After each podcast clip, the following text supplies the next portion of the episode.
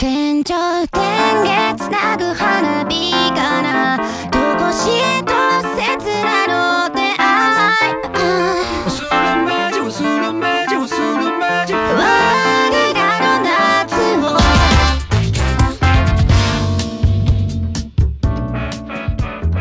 呃大家好，欢迎收听这期的《黑水公园》。今天啊，咱们聊聊日剧。 呃，我们都是超能力者，超级英雄，日本的超级英雄啊，对，日本的超级英雄，这个还是离不开咱这超级英雄话题啊。这个这剧其实很长一段时间在国内的那些 B 站什么的都非常火，那个 火吗？火不火我不知道啊，这么怪的戏还能火？真是挺怪。这个剧不太了解这个日本现在这些所谓的这算什么宅文化的话，变这种片子好像对这个不太能接受，挺挺出格的，有点。对对，其实刚才开玩笑啊，说这个是这个超超级英雄片儿，这个真算不上，就挺怪挺怪的。对但这剧好玩儿，对，特别好玩儿。这剧相当好玩儿，而且这剧它是根据漫画改编，呃，从漫画改编了电视剧，而且好像应该是在去年吧，还改编了电影儿。咱们今天就都跟大家聊聊吧，是吧？反正是挺挺有意思的这个这个剧，有一点儿不太像咱们可能看的更多这种美式的超能讲超能力者的这种故事。媳妇儿对，这个我们都是超能力者，刚才也介绍了，这是由这个漫画改编的。然后呢，之前他播了一个，在一三年时候播了一个电视剧日剧，这个挺成功的，收视率挺好。因为原因，这个大家看了就知道了。也可现在词儿是挺污的，嗯，哦，对，挺污的，对对对对。哎，你怎么老能说这种网络用语？太九零后了。对，特意查的，确实挺污的。而且这个东西，这个他讲的确实比较宅啊。而且这个像这个，先简单介绍一下剧情吧。这讲的是主演啊这个就这个家郎，这个人呢，这个演员也挺有名啊，叫染谷将太。这个人他演的剧也都挺特殊的，人也怪怪的，长得挺邪恶的，典型的宅男，而且属于那种有点这个阴冷。呃，中二病还有点有有点这个阴冷，老那个头发耷拉下来，小眼睛斜着人在眼镜里看别人那种感觉。讲的是他呢，他其实也是属于一事无成，他要想有想喜欢的女孩也不敢表白，哎，就一直在学校里，这是讲的学生时代啊，他上学，然后呢，突然有一天晚上，他们就获得了超能力了，突然就能够。他他获得能力啊，这个这个故事里边讲的是我们都是超能力者，就不是一人儿，好多人都获得超能力了。他获得的就是能读能读人心声，能听见人心里说什么。然后就陆续出现了，呃，有解读心声的，隔空取物的，穿墙的，呃，透视的，然后还能看见未来的。这这反正大部分很污，哎，对，这些其实这些这些英雄技能可能会很好使，可能在美剧里边会会很厉害，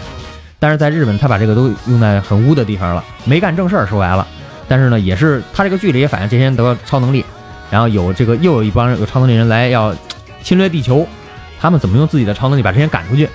太含蓄了，你还不了解我们这个节目的尺度。我我给你们讲一下这个多污吧，我来讲一下多污。就比如说会隔空取物这个人，就是一个老大爷，对吧？一个老大爷就猥琐到了不能再猥琐的状态，对，老处男就猥琐到不能再猥琐的状态，见到女的就会就哎就那样，从下边哎就那样，然后流流口水，而且还是一个飞机杯的收收藏爱好者。对对对，他的超能力是什么呢？听似是隔空取物，就是除了跟色情相关的，他都控制不了。就跟色情多相关，他就就越跟色情相关。这个，比如使用飞机杯的这个这个这这时候，他就可以解放双手，让飞机杯自己动。你好像特别有经验。哎，呦问天，你解放双手，双手干什么呀？双手干什么？可以摸别的地儿。解解放双手之后，你就可以控制鼠标了，控制进度条。哎呀，太有经验了。对，就是他这个能力，就是只能控制类似于飞机杯啊、色情杂志这种这种东西嘛。然后他呢，就有这能力之后，也都用在了什么，想法让那个小女孩裙子飘起来，然后想法让人胸罩解开啊，就这对这样的这种。然后我就是他们每个人的能力都是类似，包括有有一个那个瞬间移动的，对吧？有一个瞬移的，他瞬移是只能移自己，衣服移不了。啊，对对对，就是他一开始出场的时候，他是想上厕所，是着急找厕所，结果就着急着急着急，突然就啪，对对对。然后呢，后来就是经过实验呢是这个大便能跟着一块儿移。然后后来他想偷人手机的时候，他就考虑到这个问题，他想把人手机一块移走，他就把手机往那个肛门里边杵嘛，之后杵进去之后，就类似于大便可能能一块移走，就 就会有这种情节，一个光着的人一直在往里边杵手机，然后另外一个会超能力的人。哎我我我讲不下去了，讲不下去了。还还是还是太污了。嗯，首先来说啊，就这么污的一部剧，它是拍给谁看的？嗯，他是应该拍给同流合污的人看的。这部剧它这里边也可能也反映出了一些这个现代的生活，这个宅男啊，或者说上学期间你不敢不敢向你的这个喜欢的女孩表白啊，啊，或者有一些这个这个这个不好的思想你不敢实践呀，他这片子里都给你实践了，都把你的这个人物的这个愿望，有一些不好的愿望都给你实现了。嗯，确实说的这几个这几个超能力也，没有用一个用到说白了没有一个用到正地儿上的，他那个透视的，他只能透视看人内衣。不是，是能看，就是他那透视透，就是只能看到内脏，不是看到内，他只能看到内脏。但是他们使用的时候是什么样？就是当别人知道他有透视的时候，哎呀，这个我，这这可能这期可能是节目尺度最大的了啊！就是记 我我记得特别清楚这件事，就是他告诉别人了，就是我会透视。然后这个时候呢，主人公有一个心愿，就是他一直想知道他喜欢那个女孩是不是处女。然后呢，就他，但是他狗屁不懂，你明白吗？狗屁不懂情况下，别人告诉他，就是如果不是处女，就是黑木耳，所以你要看它是什么颜色的，你要看它那块是什么颜色，然后他们就找这个透视的人，然后这几个人组合起来形成一个战队，然后跑过去之后，然后背着一个背着两把旗子，一把白的，就是一把粉的，一把黑的，然后让这个透视人去看。然后透视人看完之后，就把这个粉色的旗子举起来，然后这个战队的人就欢呼庆祝。就然后，但是最后发现，实际会透视那人是什么也看不到，他只能看到人内脏，他看不到表皮。然后他是为了跟他们交朋友，因为那个人特别自闭，没有朋友，他就撒了个谎。头发一直留在鼻子里以前，然后头发一直挡着脸，只能看见嘴，一直都是属于罗着锅，然后缩在一边的那种状态，就是呃比较自闭，很难跟人交流，感觉。呃，用这个技用这个技能，用这个超能力，能够跟大家打成一片了。对，这我有这节目已经做不下去了，我感觉。这节目这玩意儿就聊到这儿结束吧。就就就真的就是，就真的我就就混混的没边儿了，有点儿。因为像主人公他有中二病嘛，就就是他有了这个读心的这个能力之后，他就想的是怎么去拯救世界。其实这倒并不是一个坏事儿，他并不是说我有了这个之后我就要去干干多坏的事儿。你像那个控制色情那个，他也就是掀一下人裙子，他也没想着去干更坏的事儿，他倒没有什么太多的。没有什么正能量，但也也没什么负能量。我觉得他只是在一个纯生活或者说更搞笑的这么一个层面上去把超能力的这个元素加进去。嗯，片子说是污，但实际上它不是色情片儿。这个说句实话，就是说白了就是什么也没露，最多就是掀人一下裙子。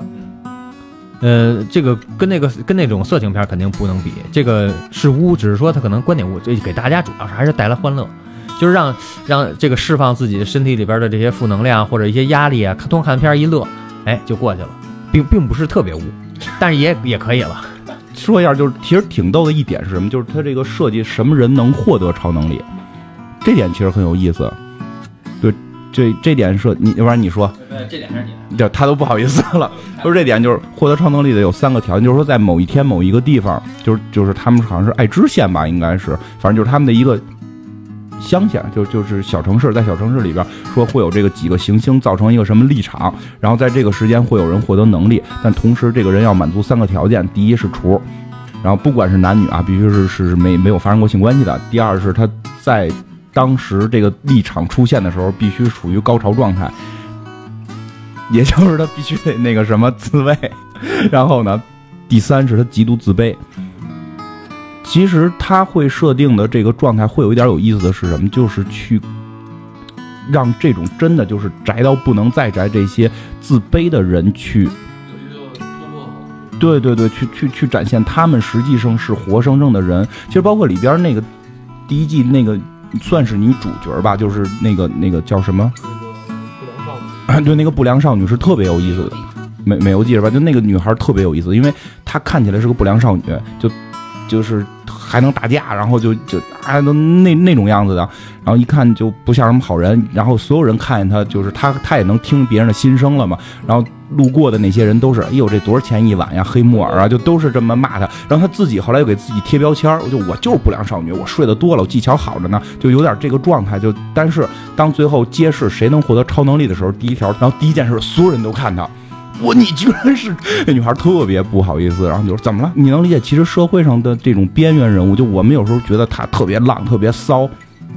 可能人家不是。就因为我生活中真的有朋友是这样，就所有人都跟我说，因为那是我很好的一个朋友，所有人都跟我说，你看呀那腰扭的，一看就是一骚货，肯定床上这个那个。但是因为我真的跟那人关系很好，他不是那样的人，你再这么说，你以后你身边朋友都没了。我已经没有，我已经没什么朋友了。可能有一部分人是被我们忽略，或者说被一种以前说的那种刻板印象给他们贴上标签了。或那个会控制色情的那个超能力的那个大叔，看着得有四十多岁了，开一咖啡馆，他每天跟男男男的这些小小哥们，就就这个男的这些中学生传授说这个女人该怎么弄怎么弄，然后最后他有超能力，然后最后揭示的时候，大家就先看完女的就开始看他，我说你天天跟我们说怎么弄的，你是，然后他后来死不承认，你这不准，你这 绝对挺有意思。人的自尊心有时候不光是在什么事业什么这方面，就其实在性方面也是有的，贫富差距或者说一些东西拉扯出来之后，形成这种社会，就这这一类人是挺多的。因为我原来我住在胡同里嘛，我很我想得有十几十几二十年前，我们还得上公共厕所的年代，我真见过一个算是老头儿吧，因为我可能有十来岁，一个四五十多岁的大爷，然后其实挺色情的，就那样。他到到了厕所里边，看见我是个小男孩嘛，他看见我就跟我摆摆那个，就就摆弄他那个，对啊，然后他跟我跟我们以前是在一小公园里边，而且那个人我觉得就有点变态，他就是让我们一群那种小学初中生去看他弄那个，啊，然后他他会觉得特别高兴，会特别兴对，奋。然后他跟我说，你知道这叫什么吗？这是就就就就就这样。后面是不是一个人都是西城的？你们俩也太惨了，还能碰见这些事儿，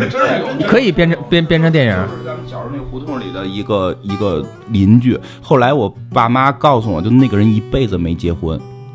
他肯定也是因为穷或者因为什么。其实这个这些人也是活生生的人，就这个戏的关注点是在这些人上头。而且我觉得可能导演或者编剧他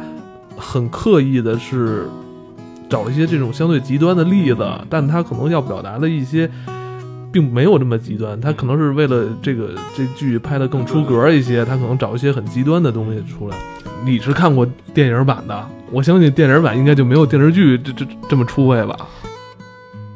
呃，这个片子在这个这个电视剧演完之后一年，他重新又翻拍了电影版，就是因为火。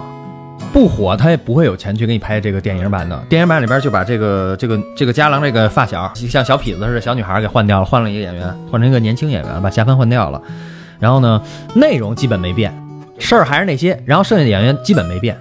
嗯、还是讲的这个是这样的事儿。然后呢，只不过就是其实等于是因为是火嘛，再翻拍一，让大家在这个温故知新一下嘛。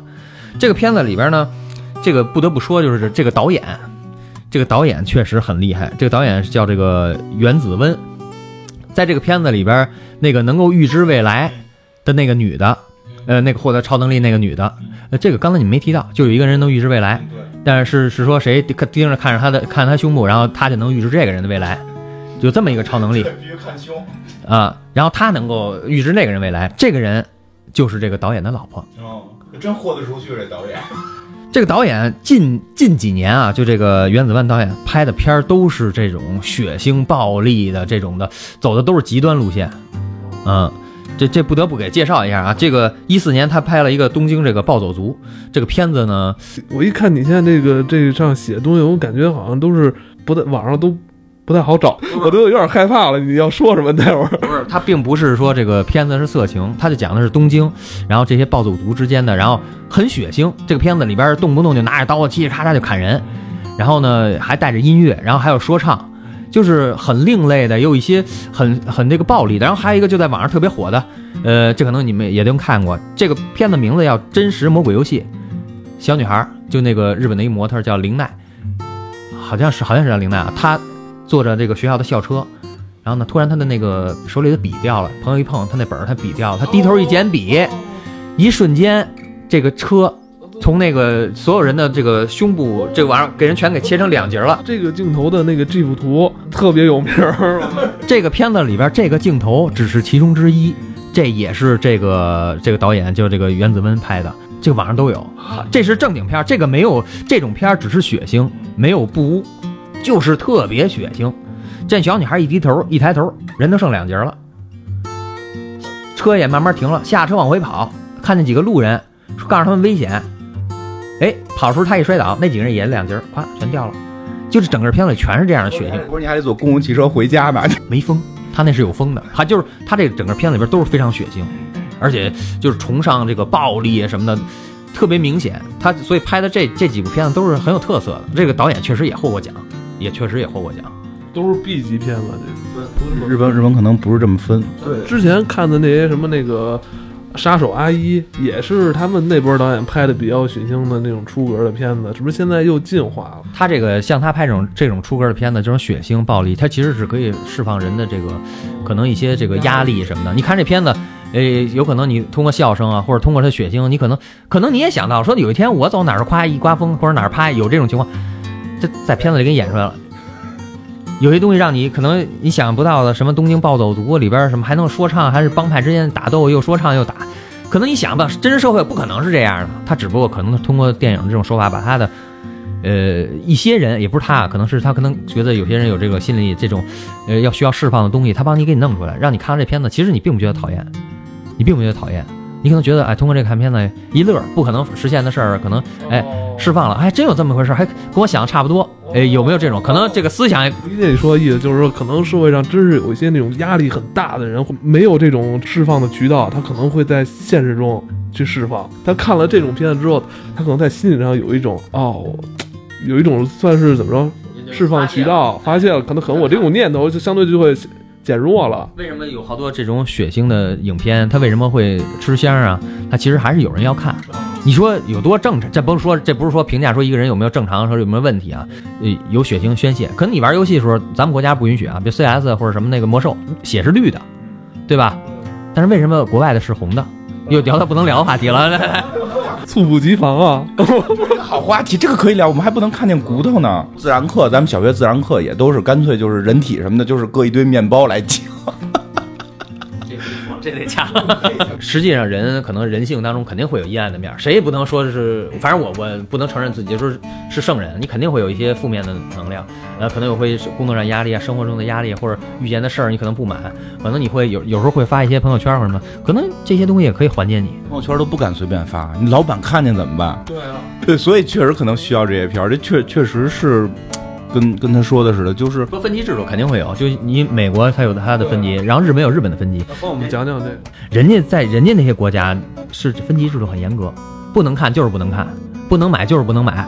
这些片子可能是成人看，你可能不会有负面影响。你小孩看了，没他也觉得说那个能出去使超能力去，他也夸夸的这外边跑去，那谁受得了？人家分级制度很明显。你看这个这个不得不说到，就是说日本他电影拍的有多污，他现实社会是不是那样的？有举一个例子吧，就是手机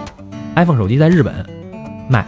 拍照是必须有声的，日本有明确规定，就是手机拍照必须有声，对对对对，手机的那个照相功能必须咔嚓一下子。但是你知道，防止这个偷窥狂哈，而且它日本有一个这个法律这块没有研究啊，就是日本有他自己的这个叫什么什么条例，就是如果你要是有这种偷拍行为或者什么行为，这个很很严格的，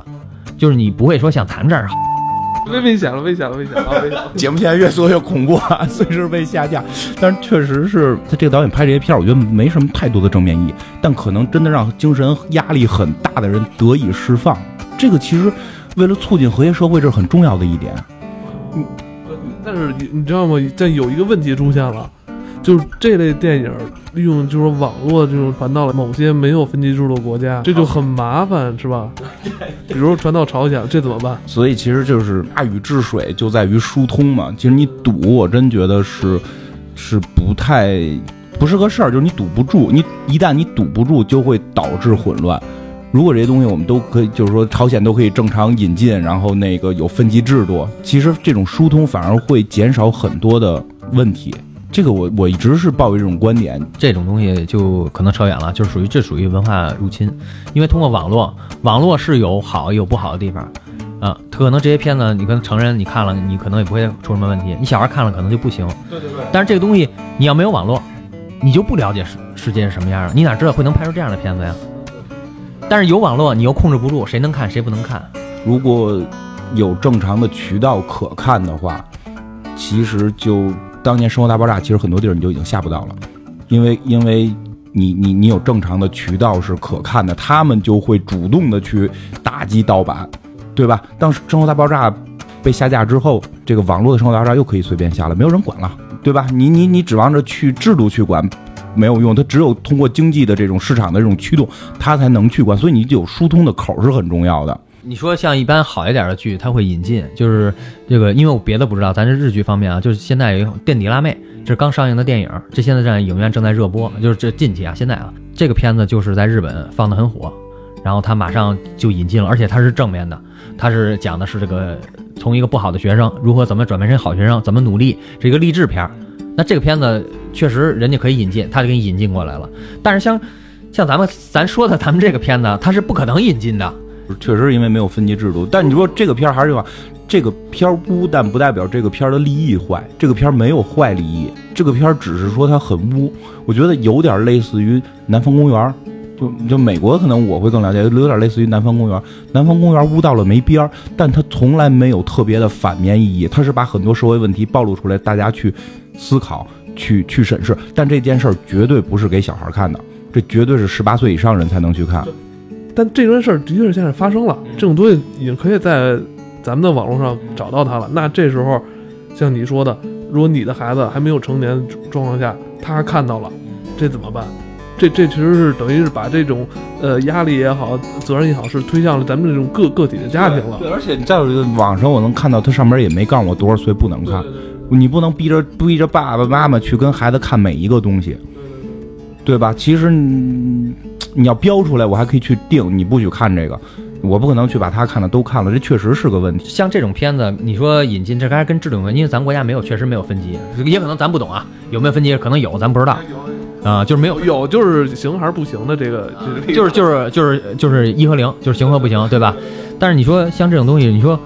呃，这类的片子引进来，可能人家可能从文化角度说这没意义，这个片子没有教育意义，对吧？当然，这个东西就就就又扯远了，你就跟就跟老师似的呀，就跟就跟那个人家这个说相声似的，人家有的就能播，有的不能播。那好的人家会让你播，不好的不让你播。说这个利益不行，可会有专家出来说这个片子会评价一下，怎么着不行，然后就不能播了。魔兽世界人家出来一审，说什么不行，什么行。其实那些有些东西有什么不行的，谁不知道血是红的呀？你要是绿的，那不是妖怪吗？对对对对，真是绿的都是僵尸了嘛？要不然你干脆别让他玩，你喷绿血是什么情况？对，就是那这个剧既然能现在在正常的渠道，就正常渠道这个词儿，我现在都不理解。我问你个事儿，滴滴跟优步是正常渠道吗？滴滴、优步天天的能上电视，那些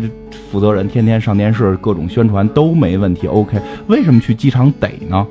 这这复杂了。对，所以其实这个你你说的刚才，所以就是说，你说这个片儿的正常渠道，实际也是相当于这么一个问题。这有点像你之前跟我说的那个学校老师现在给家长这个，对，是吧？现在孩子现在家长的压力太大了。我们现在孩子等于是学校要求给学生减负，老师不许给孩子留家庭作业。但是他最终的一条考试线又在那块儿，就是说你要一二年级不考试，但六年级要考试，就是学校的指标还在，所以老师就把所有压力转嫁给家长，就是不是老师不许留作业吗？老师给家长留作业，让家长给学生留作业。这样的话，你知道小时候咱们那个卷子都是老师印嘛，印完了之后发给学学学生，学生做，他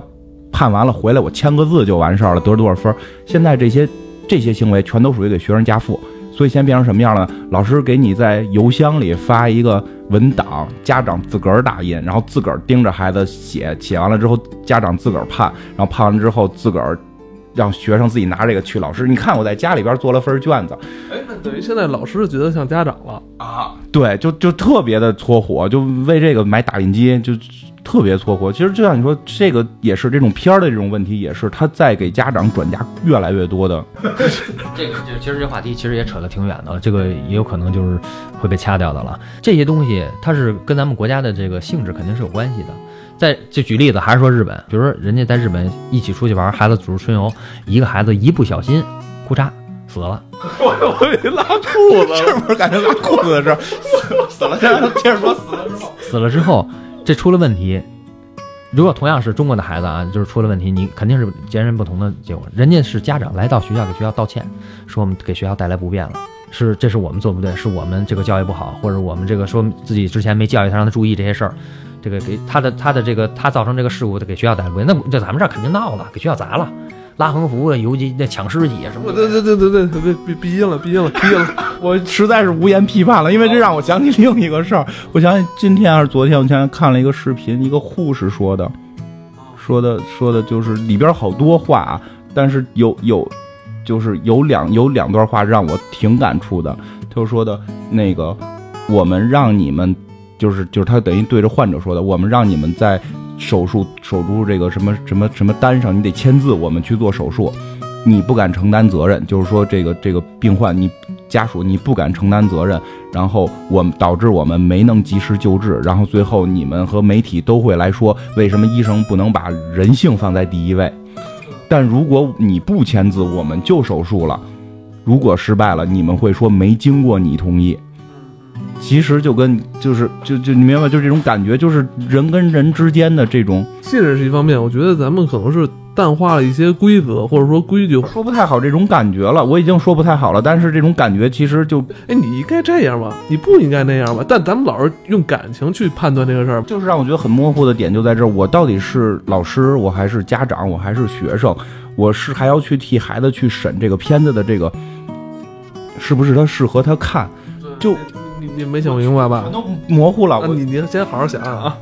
这部剧你要说从批判来说啊，就是你说跟这个英雄有多大关系？最后全靠这种巫的超能力，然后把这个坏人就给弄出去了。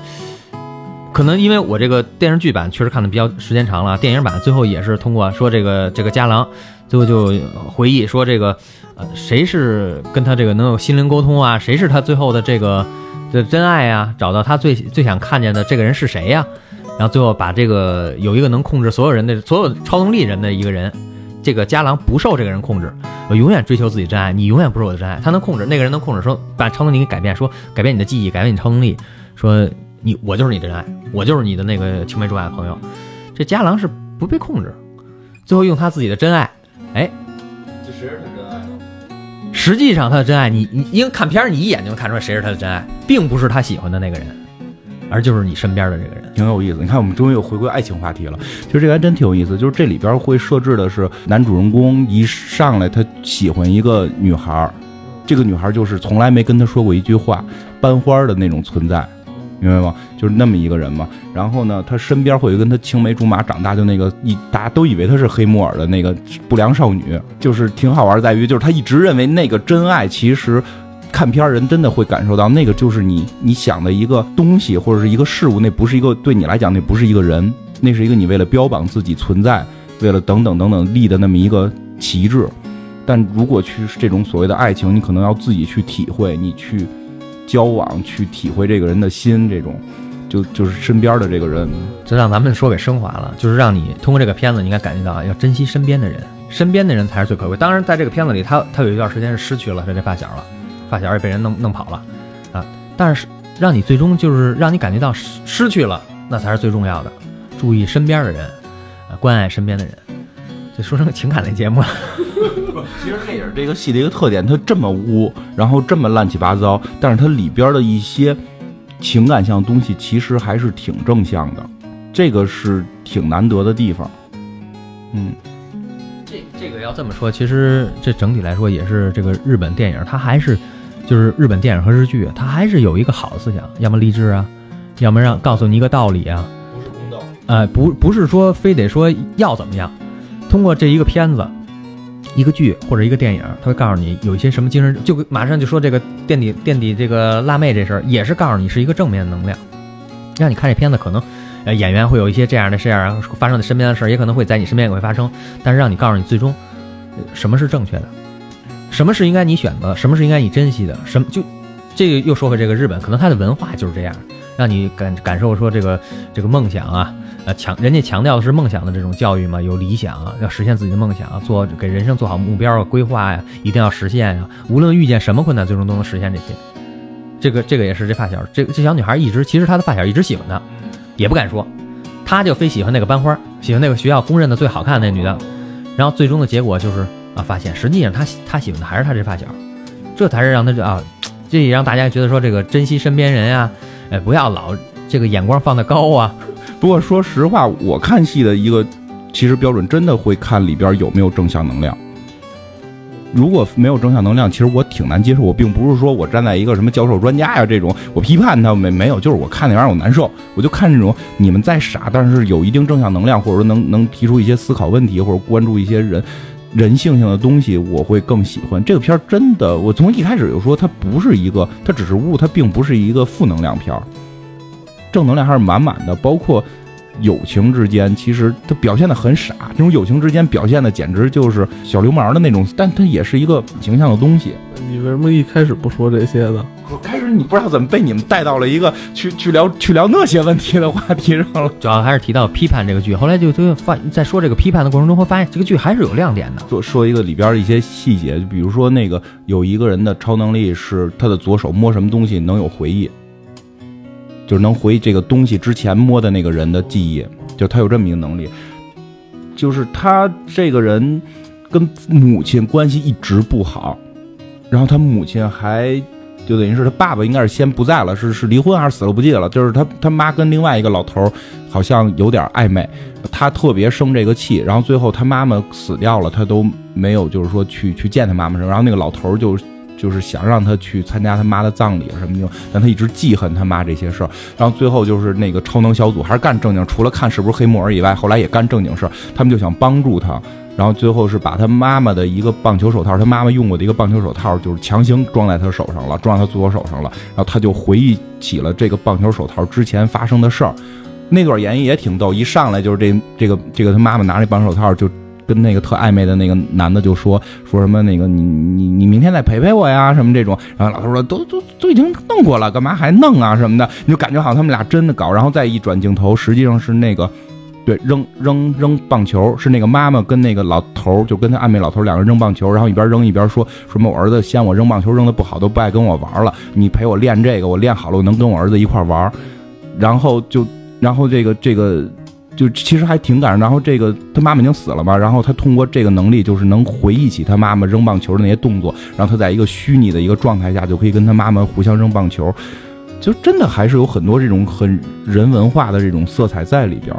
乱七八糟的玩意儿去给你讲一个还比较温暖的故事，但是会让你看完之后印象深刻。好看呀，你好看呀，你要上来给我就来哭戏啊什么的，就妈妈再爱我一次吧什么的，这个就我看不下去。日剧里边它好多细节是很感人的，就是这整个剧是也很感人啊，就是反正剧也想吸引你，但是在有些细节会让你呃有有一些极个别的东西，比如这手套会让你感觉，哎这段这段感情戏真的描写的很细致，很投入。它就是点滴当中，它会让你觉得，哎这个片子让你记住了，让你有一个感动的一个点。这日剧很多，其实日剧很多里边都会有这些东西，就是呃在不在于你自己能发现，有一些东西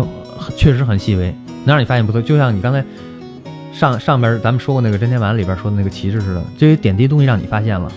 你觉得很有意思，你去查了，你你觉得哦怎么会是这样呢？那怎么会做这么细呢？让你感觉哎呦，他做的真细，他为什么不直接挂块布就完了呢？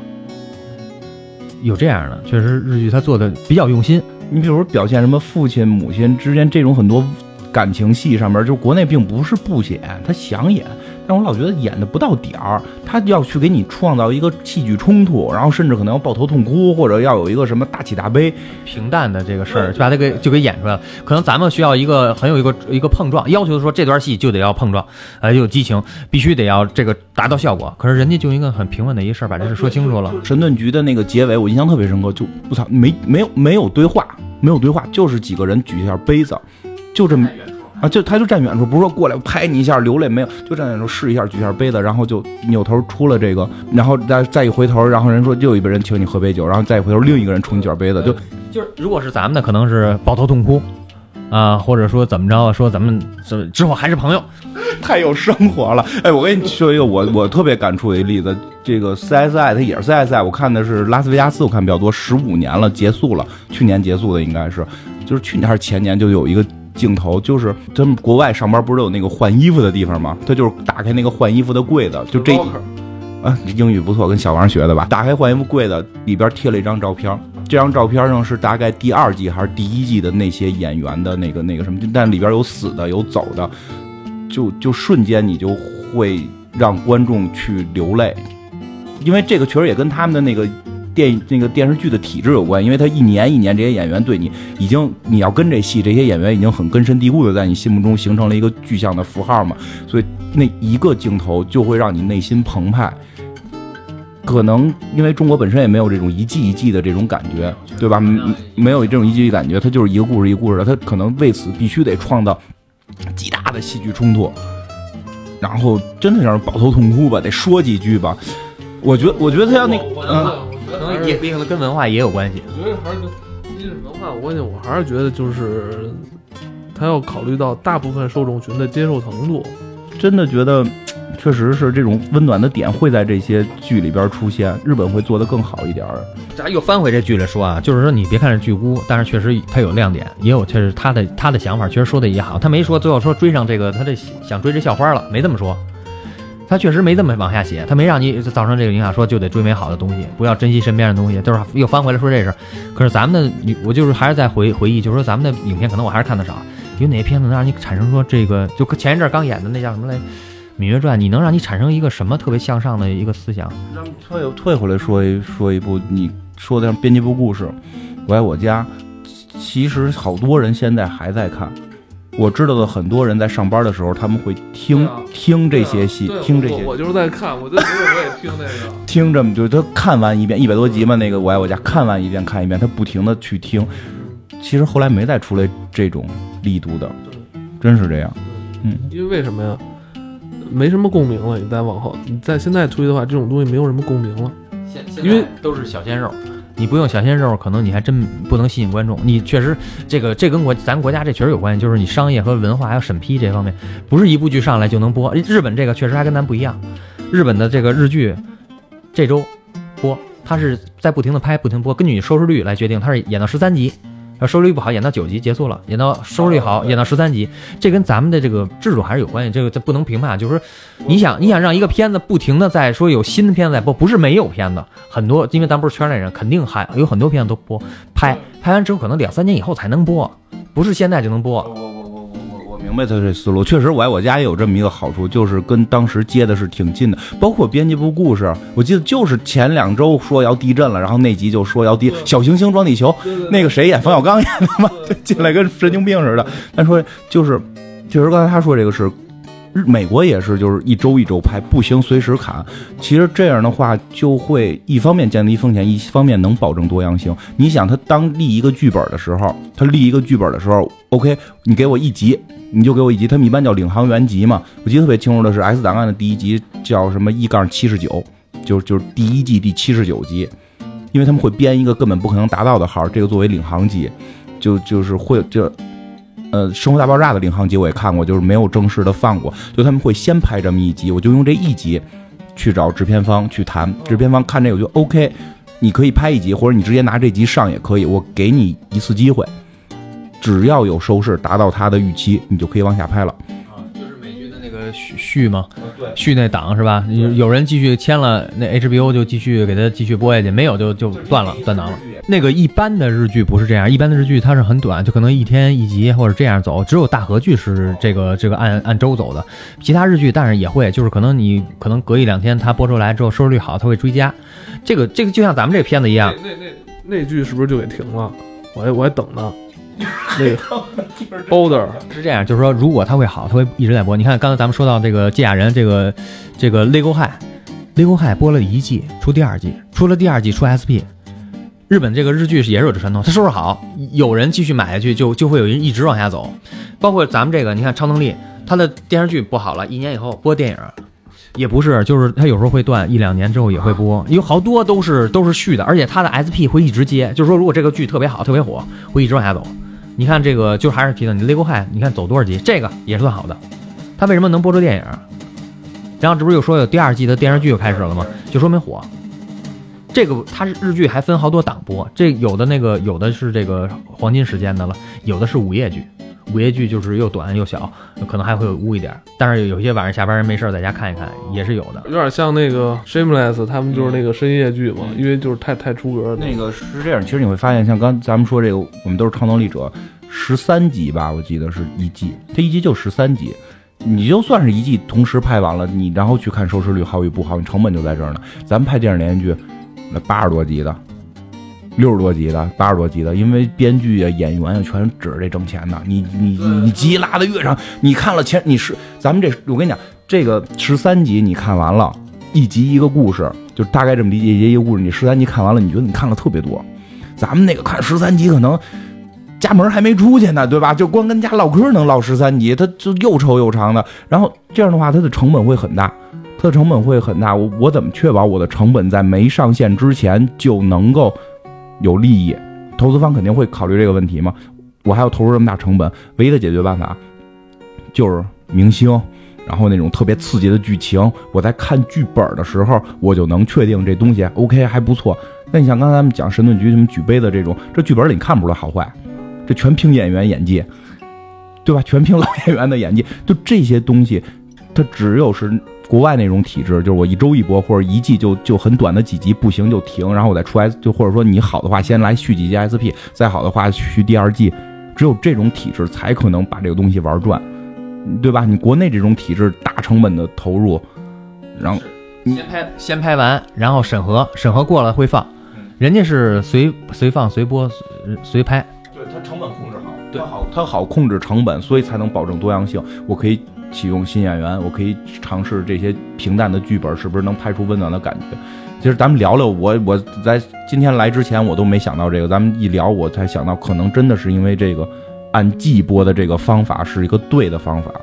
而且从这个剧的推广上，这个日本还有一个特点，就是它它也分着这个春夏秋冬四季，然后它是有有档的，就是春春季的日剧，它是有这一个时段，它这一个时段可能几个台都在播，也一两个不都不同的日剧啊，会不会有七八部片子一起上？然后这七八部片子里边可能有一个台它有三部片子，它会在这一台里边做一个综艺节目。就是这这这个这种片子短的可能会很早就拍完啊，是或者反应好的，或者有知名漫画改编的，这是知名漫画改编的这个超能力，那可能会它本身漫画好，他可能就要拍十三集，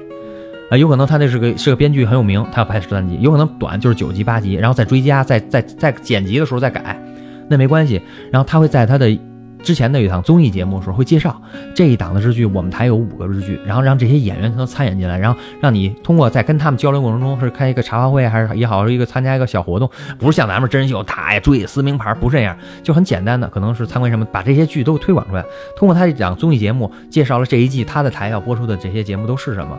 呃，这个效果也挺好，让你了解哦，这个剧谁演的？呃，这都哪几个演员挺有名的？讲的什么事儿？大爱奇有这么一个推广，他也会让这个剧也炒热这个，也是算宣传。他们会有那种就是所有台都播一个剧不同集吗？他这个跟可能还是体制不一样啊，就是因为他每个台可能是独立的，应该是就我这个台，呃，走哪些人演演拍了哪个剧，其实就跟那湖南台自己拍一个剧，他不让你在别的台播一样，等他播完之后他再放出来播，就是这个这个剧，他这个他这个剧。呃，NHK 比如他有一个有一档，那这每天的这个这个时段他播这个剧，可能俩礼拜播完了，三个礼拜播完了，四个礼拜播完了。然后另外一个电视台，因为它电视台跟咱们不一样，咱们不都是都是这种就统一控制的这种这种统一的电视台嘛，就是一个省一个的，它不会那么播。呃，有可能是就是统一一起买下一个剧本来一起播，然后不能谁不能快，谁谁掏钱多谁是能多播两集，要比人快两集。剩下的台你看就是他重。然后，但是人家那块就不一样，他每个有自己的，然后自己的这个收入是他自己的。他最后赚钱不光通过他推广这些文化呀、后期的这些制作啊、什么周边呀啊，对，日剧还有一个特点，有周边。这个剧里边可能会出现的一个钥匙链，或者说他那个那个那个杯子，就那个大叔用的杯子，他可能能作为产品能给卖出来。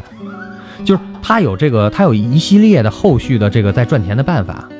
他这个剧卖完之后，他还要再做成这个高清的 DVD。然后再去卖，然后他也会在剧中，或者他的日本那个日剧都有这个特点，就是什么什么抽奖啊的，半年以后会有这个精美的 DVD 这个包装会出，他有这些手段在给他增加收入，并不是说一个剧本卖多台，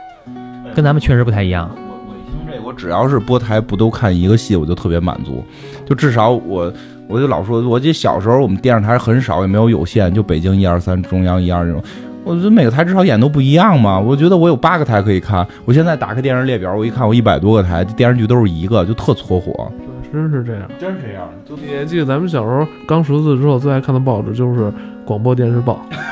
对，能看每个台演什么，真不重，那会儿真不重。本身日剧它这个已经都能算是一个一种文化了，就是看的人不是仅仅日本人，中国人也有看的，美国人有看的，也有也有专门去就是来买这个外国人，可可能英语国家的或者什么别的语系国家，专门是要看日剧，也有翻译过去的。它推广的也是非常火的，那些会推广。咱们现在国内吧，咱们现在呃有没有什么正常的渠道去去看的这种？这跟做广告一样，就是大合剧都有推广，像做广告，搜狐确实有有这么有这么一个板块，当然这个更新很慢，你不会说保证说这个这个能连上，就是说你最新的你能上很少，有过一次，去年有一个就那个《信长协奏曲》那个片子是同步的，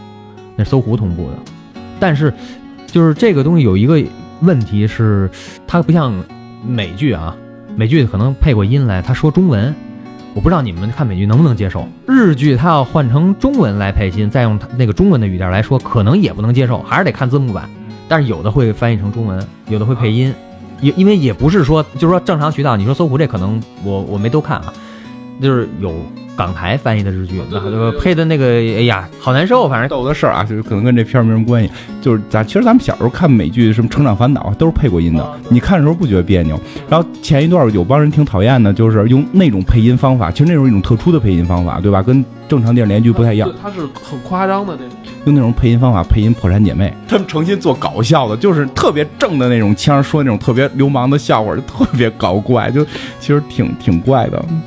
就是现在，因为这个本身还是跟这个政策有关系，就是你想引进日剧，它也要审批，不是说你能随时都能想看什么，它这这档说放着呢，没放完呢，你就能同步看，很少，不是没有，很少。这个垫底辣妹确实是一个，就是很快就引进了，它刚没播出多久，很快咱们就引进了。说个我的看法，因为他痴迷于日剧，所以他可能会感受周围可能聊人日剧多这种。相比较起来，美剧的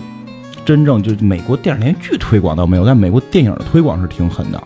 他对于中国的市场推广，就是启用中国演员跟中国想法合拍，这样的话可以不占他的那个进口名额，他都去想过。他他所以他的美国文化的入侵实际上是真的很具侵略性的。日本其实这几年之后没那么强，早些年是他那些动画片可能有一定侵略性。日本现在没，我觉得他的日剧没有那么强侵略性，就是他的日剧里边不会考虑去迎合中国人、美国人的口味，就是他们满足自个儿。他们是不是本国市场也足够大了？就是你去过那儿，你就能明白，好多对日本的谣传其实是挺怪。比如说，日本没网游，日本并不是没网游，只是魔魔兽世界人看不上。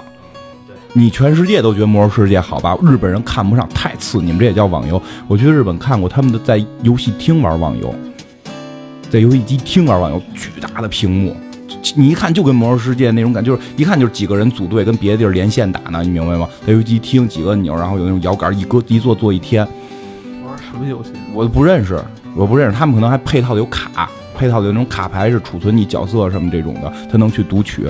他们不是没网游，而是他们看不上你们的魔兽太看不上你们拿一个二十多寸的显示器握一鼠标跟那儿着急上火的。你看不上我们那儿有我们那种特别屌的这种科技，所以日剧我觉得也是这样，就是他们自己玩的挺嗨，他们不需要去往海外市场。市场份额人够，钱能挣够，人没必要说为了为了人家就是他这个文化就是这样我没必要为了让你高兴我去满足你。对，他的他的市场份额够，他这确实经济收入现在确实站在咱们前面应该。游我不知道你接触没接触过，日本有网游，我不知道你玩没玩过日本的网游。这个例如这个《最终幻想》这系列的，《大航海》系列的，然后还有这怪物怪物猎人系列，这都是比较弱，但是说句实话，也比咱们自己做的呃强强很多，强很多。我是到了日本本国看他们游戏厅那个，我是被震撼掉的，就是他们是在游戏机厅玩那种网游，它是储存在卡牌上的一种，我都我都弄不太明白，因为我本来想去游戏机厅玩玩游戏嘛，我一看我人家弄一堆。卡片儿这种，我以为买个泵塞里就能玩呢，好像发现不是这么回事儿。我根本没弄懂他们最后那是什么情况，人都是有有卡片儿的。人家就我我们就做本国市场，我们够了，我们就自己玩很好。机厅，它游戏机厅那种游戏真的特别令人震撼。我我我这么喜欢游戏，我从来没见过，就是 PS 四啊，什么 Xbox 这种，我觉得都跟他们游戏机厅那种游戏机比不。咱们一想游戏机厅就是拳皇，知道这个前两天马哥给我发一链接，就是说那个宠物小精灵明年要出一个就是新的版本，说是怎么一玩法，就是您走到现实某个地方才能抓那什么怪。就在现实中就是跟现实交互的那种是吧？反正他不是出过那游戏吗？那谁玩过？就是到现实中需要你要到某一个特定场景，然后会触发那块的怪，然后你把它打完了之后，日本也有。对，而他说什么那个什么某些什么小怪，你只能去赤道附近的什么巴西国家才能。那个你说的这这里得是富翁的那版，就是普通版，就可能比如说是按着你城市走，他可能也就跟那个那谁玩过那个嘛，就按你城市，比如说北京有什么，你要到哪儿去，要怎怎么着，到北海，到白塔底下找一个什么东西，可能会有这样的。这日本有这个游戏，这个有过那个这个就是游戏的那种广告有过，那几个人后来还日本有过一个新闻，说夜里又老在一个什么小区老出现一些这个晚上骑着自行车戴着帽子的人，这说可疑人可疑人员以为是要偷人家东西，后来警察一核实就是到那打怪去了。就你能明白日本他们就是是这自己玩的特别嗨，你们根本就是外外头这个世界接触不到他，他们已经嗨到这种程度，我要再去跟你推广，往你那推广，你理解我这些东西吗？就他会有这种，就人能人家能挣够自己的钱，人干嘛要非要非要做这一步，想要推广你，还按照你文化改成这样，然后可是你改成把企业改成绿色的，没有这必要。人家就是自己钱已经挣够了，完全可以营造他他能继续生产，继续能够维持下去。就像日本，好多老企业，你你常去过，不是应该知道，他可能一个东西做这一辈子，他这父亲做，父亲做。儿子做，能孙子也做，都做一个东西，可能也不是说挣大钱，不是说开成一万个连锁店，他可能就就做一家店，做一辈子，三代四代都做这个。有还有那个不是有什么那个德川那会儿传下来的什么老店吗？就是人家人家东西就是说不要，可能他那感觉就是说我能够完满维持自己的生活就行了，我没必要说为迎合别人，我要怎么着做大搞市场搞搞推广，没必要。你看前两天有一广告，日本的冰棍儿涨多少日元？对，那我看那广告太厉害了。说多少年就没涨过钱啊、对，最后他们因为涨钱了，然后各种道歉嘛，就就然后做那广告就是道歉的广告。那个熊熊本不是地震吗？他当地那个超市直接就是打一打一折啊，就是就所有的吃的啊，什么面包啊什么，不是有有新闻介绍，就是都是一百一百日元，就是相当于可能原来的可能十分之一、五分之一这样的价钱，就都这样推广。就是他认为就是可能他还是文化问题啊，就是可能人家觉得就这样做就就可以了，我挣够自己的钱，我能够帮助到别人就可以。这个那个日本那次大地震，那次大地震有海啸那次，日本。唯一这个承认这个黑社会合法的国家，他黑社会还出来还帮着运物资发什么毯子，他确实这这这不一样这这这，我跟你说啊，迟早得被中国超出去。这个他们迟迟早得超过，他们了，GDP 已经超已经超过他们了。我觉得他们这太封闭。又搞封闭，对他又搞封闭，这样不行。万一哪天外星人来了怎么办？外星人一来，超能力就到了自己幻想的啊！就就这跟这电影就呃就搭到一起了。这剧还是值得一看的，就是当然年龄得过关啊，还是值得一看啊，值得一看的。呃，自己看吧，啊，别跟别人一块儿看。这个戏其实还是能释放一部分压力，但是我觉得会说它好看，或者说喜欢，可能不太好说，因为确实它的那个思路是有点怪。但如果想尝个新鲜，来个没见过的，可以拿这个试试。我还是觉得，就是说像这种剧的话，未成年人可能还会有，还会还是会有些影响。或者未成年的高考前的这帮听众就一定不要看，一定一定不要看这个这个戏，绝对不能够说高中时候看。是不是这么说？他们就特意的找来看了？别老让我们觉得模模糊糊的，是这？这是关键。你说这种东西能能不能播？像我我咱这种节目去跟人推荐，能不能推荐？是吧？这个很模糊。你说我哪天给我们封了？你说冤不冤？你说明明在网上能找着，是吧？对对对对对对，还还不是说我们去了一个什么服务器在在国外的那么个网站被屏蔽的网站，还是一个能够很正常的网站。我们现在就是说，这部剧是在国内很很正常的一些渠道是可以收看到。我们是一个言论自由的国家，对吧？这个节目就充分的体现出了我们国家的言论自由。谁要说我们国家的言论不自由，那就是那个美帝国主义的走狗。说看的人越多，我跟你说，这期肯定有好多人说这剧他妈两年前电影确实新的，也要发现这个里边的好的东西。日本没有好东西。好吧，咱这期先聊到这儿啊。再见。再见。